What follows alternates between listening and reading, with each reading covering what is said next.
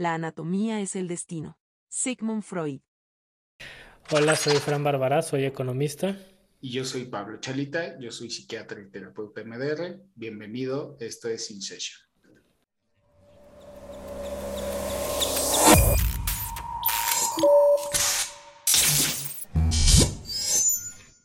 En general, los hombres juzgan más por los ojos que por la inteligencia, pues todos pueden ver, pero pocos comprenden lo que ven. Nicolás Maquiavelo. Y, ahorita que dijiste de que la mayoría de la gente que va contigo son mujeres, y ya, ya hemos hablado en algunas sesiones de, de que las mujeres tienden a buscar más ayuda que los hombres. ¿Hay alguna correlación entre eso y la tasa de suicidios? Porque los hombres tienden a suicidarse más que las mujeres, ¿no? Pero eh, sí, sí. ¿Y eh, tiene que ver con eso? No, bueno, no, no forzosamente. Porque primera parte es, en general en la medicina, las mujeres buscan más los servicios médicos, en general, no solo en salud mental. Ok. Eh, dos, lo que pasa es que el hombre es más violento. Justo a una paciente de hoy en la mañana le decía, estábamos hablando de, cuando uno se pone en juicio o en, el papel de perseguidor.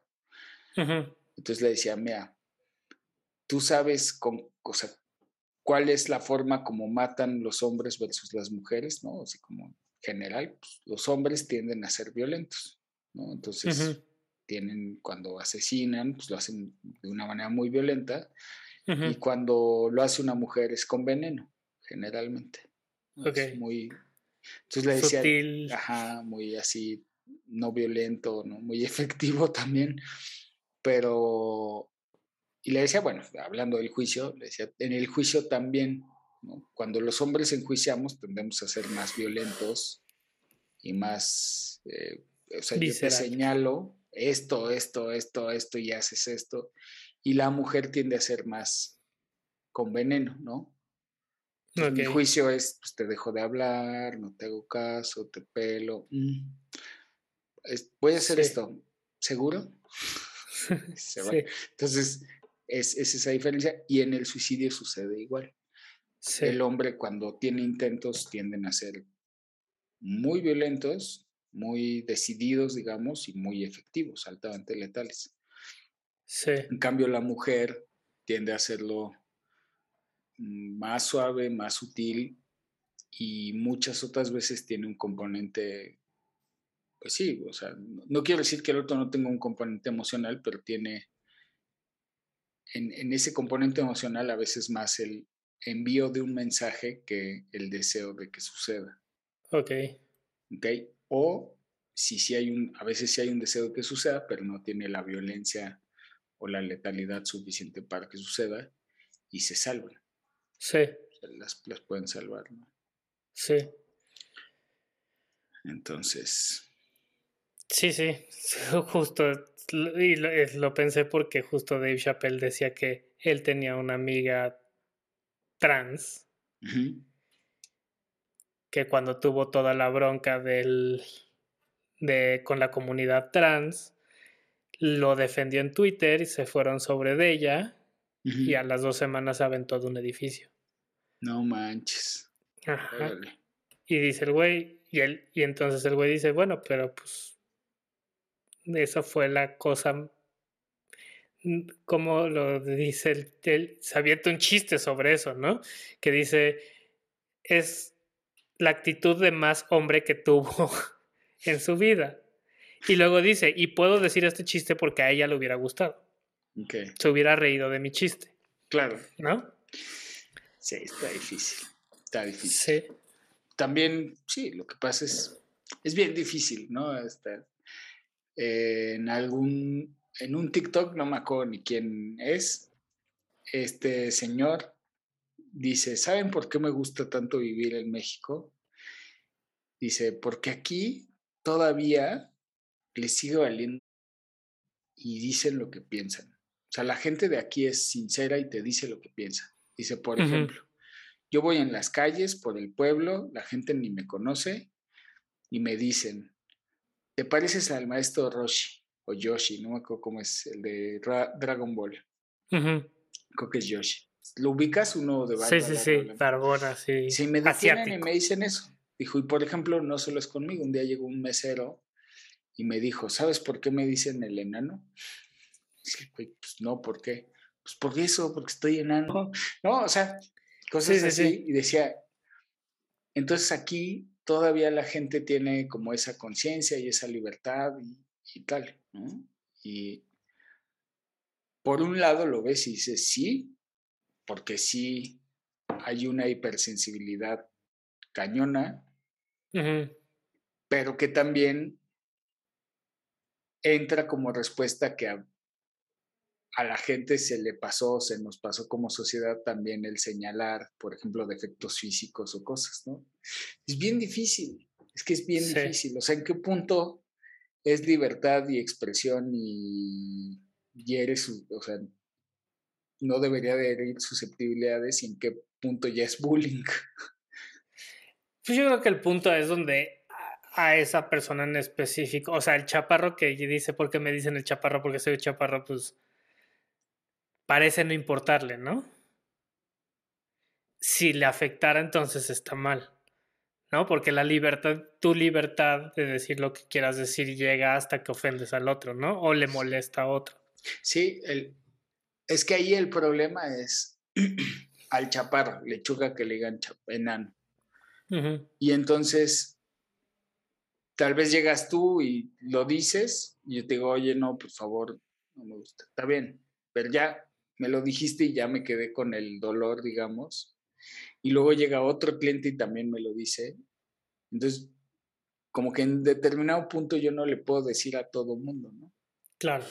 Está bien difícil, está bien, bien difícil, porque sí hay un punto donde sí está exagerada la fragilidad de las generaciones, digamos.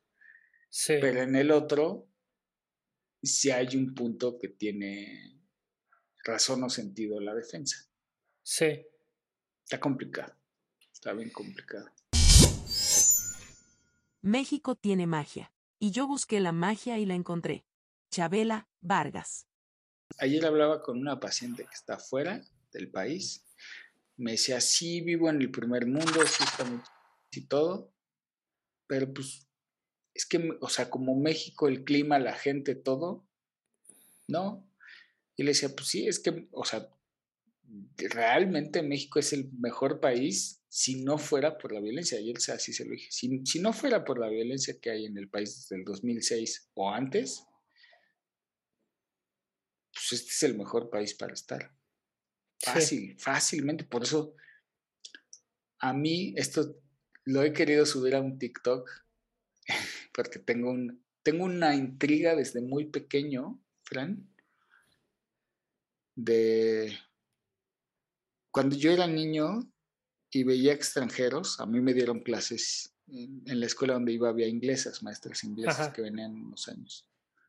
Cuando yo veía extranjeros decía, ¿por qué si vienen a México? ¿Y por qué el extranero en serio, porque todavía les pasa, conocen México o el mexicano. Y se quedan. Se enamoran, así es un enamoramiento brutal, ¿no? Sí, sí, sí. Y siempre he tenido esa duda, porque sé que no es una sola respuesta, de qué es lo que los enamora de México, que obviamente por yo llevar tanto tiempo aquí, ya no, lo ves. Como en cualquier relación, ¿no? O sea, claro. alguien puede llegar y decirte, no, pues tu novia, esposa, pareja increíble, hace esto y lo otro y tal, pues por problema es que como los ve con ojos frescos, atrae y enamora y el que está habituado, pues está habituado, ya es lo normal. Sí. Pero... Sí, está, es, sí, y sí, hay un, yo también conozco varios extranjeros que llegan y se quedan, ¿no? Y se quedan. Sí. Sí, yo conozco una, un austriaco que está ahí en Cuernavaca, por cierto. Y así, o sea, que vienen a la universidad o en la prepa o unas vacaciones. Y... También conozco extranjeros que cuando les toca ver la violencia dicen ah, están locos y se regresan a su país. Pues, ¿no? Pero también nacionales, es que. Sí, claro. O sea, como que a nosotros, por suerte, nos toca ver cada vez más, por desgracia, nos tocaba ver la, violencia en las noticias, o sea, verla no tan de cerca. Y ya cada vez se empieza a acercar más. Necesitamos, o sea, necesita pasar algo, un revulsivo verdaderamente, porque si no. Y el problema es que el país está al límite de caer en la ultraderecha. O sea, eso es lo que a mí me preocupa más. Prefiero esto, o sea, un gobierno como el que tenemos, que uno de ultraderecha. Esas cosas, sí, un Bolsonaro, cosas de esas, híjole, esas cosas sí me dan miedo. Está bien difícil. Está bien difícil. Yo la verdad es que por salud mental muchas veces no, no sé, no me involucro, no lo veo. Sí, no, exacto. Pero es la naturaleza, o sea, sí también es una parte de, para que no sea tan desesperanzador, desesperanzador este, este día, este... es... Empezamos bien y terminamos la naturaleza humana. Sí, sí. Es uno, la naturaleza humana y dos, que la otra es la evidencia de que es el mejor tiempo para ser un humano, ¿no? Es el menos violento, el más próspero, en el que mejor vives, o sea, siempre el futuro ¿Leíste, ¿leíste Factfulness? No. Ah, tiene un TED Talk, el cuate ya murió, es un sueco, pero justo se dedicó su vida a demostrar que es el mejor momento para vivir de la historia. Claro, sí, sí, la estadística siempre lo dice, así. Sí. El sueño posee una maravillosa poesía, una exacta facultad alegórica, un humorismo incomparable y una deliciosa ironía. Sigmund Freud. El sueño, o sea, por eso el sueño es tan frágil e importante y un marcador en la salud mental. O sea, si el sueño, no por una causa externa como en este caso que tus hijos o tal, se empieza a fragmentar y no sabes por qué, algo está mal. O sea, algo está mal y va a empezar a generar una cascada de problemas que pueden ser de memoria, emocionales, ansiedad, crisis de pánico. Entonces, algo hay que hacer con ese sueño, porque... Sí. Y la gente nada más, o sea, en general, no hace nada y simplemente lo deja. De hecho, hay un documental alemán de eso, que habla de cómo los humanos somos el único animal. ¿Tú me lo mandaste? No, no, no sé. Cómo los humanos somos el único animal que hace eso que es no dormir bien, intencionalmente en ese caso, del documental, eh, aún siendo algo que le hace tanto daño al cuerpo y al cerebro en general. Sí, está cañón. O sea, porque, digo, yo sí tengo entendido que yo necesito dormir por lo menos siete horas, por lo menos. O sea, si me regalas unas ocho y media, nueve, funciono, soy súper productivo y así. Y digo, ahora está esta externalidad que, que quieras o no, pues, o sea, es que está cañón, o sea, hace un ruidito, es horrible, ¿no? Todo te despierta ya. Sí. Como tú que ya pasaste por esto una vez, ¿qué puedo esperar para regresar a dormir? ¿O ya nunca descansas otra vez en tu vida? Es que a nosotros, Sophie, ¿no? La primera, dormía muy bien. Muy bien, entonces nunca fue un tema. Sí. Los primeros meses, pero se quitó pronto. Sí. Y con Pablo, es con el que sí estamos sufriendo, y pues llevamos ocho meses en, en esto. Sí. Y aunque hemos aplicado o intentado hacer cosas del sleep coach, que lo estudiamos y lo sabemos, sí. No. No ha sido suficiente. Sí. O sea, la primera vez, ¿en cuánto tiempo ya estabas durmiendo bien? Ya los. No. Sí. Desde los dos, tres meses. Ah, no. Sophie siempre durmió muy bien, siempre, sí. De hecho, se nos empezó a desfasar, empezó a dormir mal como en el mes 7, 8, de, de repente, de la nada. Y ahí fue donde estudiamos el sleep coach. se lo aplicamos y en... Dos semanas. fue súper bien, sí. sí. Y ya, desde ahí, pero Pablo, desde de hecho, Pablo fue al revés. Empezó como que dio la señal de que iba a dormir bien como Sophie. se desajustó y así a seguir. Y...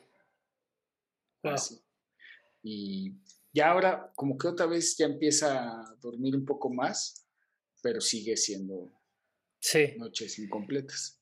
Pues ya te contaré. sí, sí. Nosotros tenemos como semanas y semanas así. Entonces sí es burnout, sí es desgaste. Eh, en, en, este caso no es todo lo que está acumulado. Sí, Liliana me dice, vete de vacaciones, pero no me quiero ir sin ellas, ya sabes, entonces, pero a lo mejor y tienes razón, me debería ir sin ellas. Sí. No sé. Sí, Se me hace mala onda.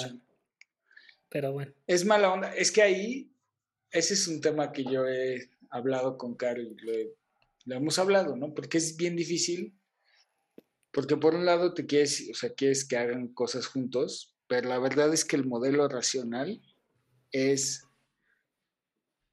las tienen que hacer separados porque así uno se queda cuidando y el otro pues, descansa, por ejemplo. Sí. Y tienen que ser separados. Digo, a menos que tengas a alguien que te cuide y tú sientas, te sientas bien y confíes que pase mucho tiempo con alguien, ¿no? Claro. Pero si no lo tienen, no se puede, pues sí. Sí. La interpretación de los sueños es el camino real al conocimiento de las actividades inconscientes de la mente. Sigmund Freud.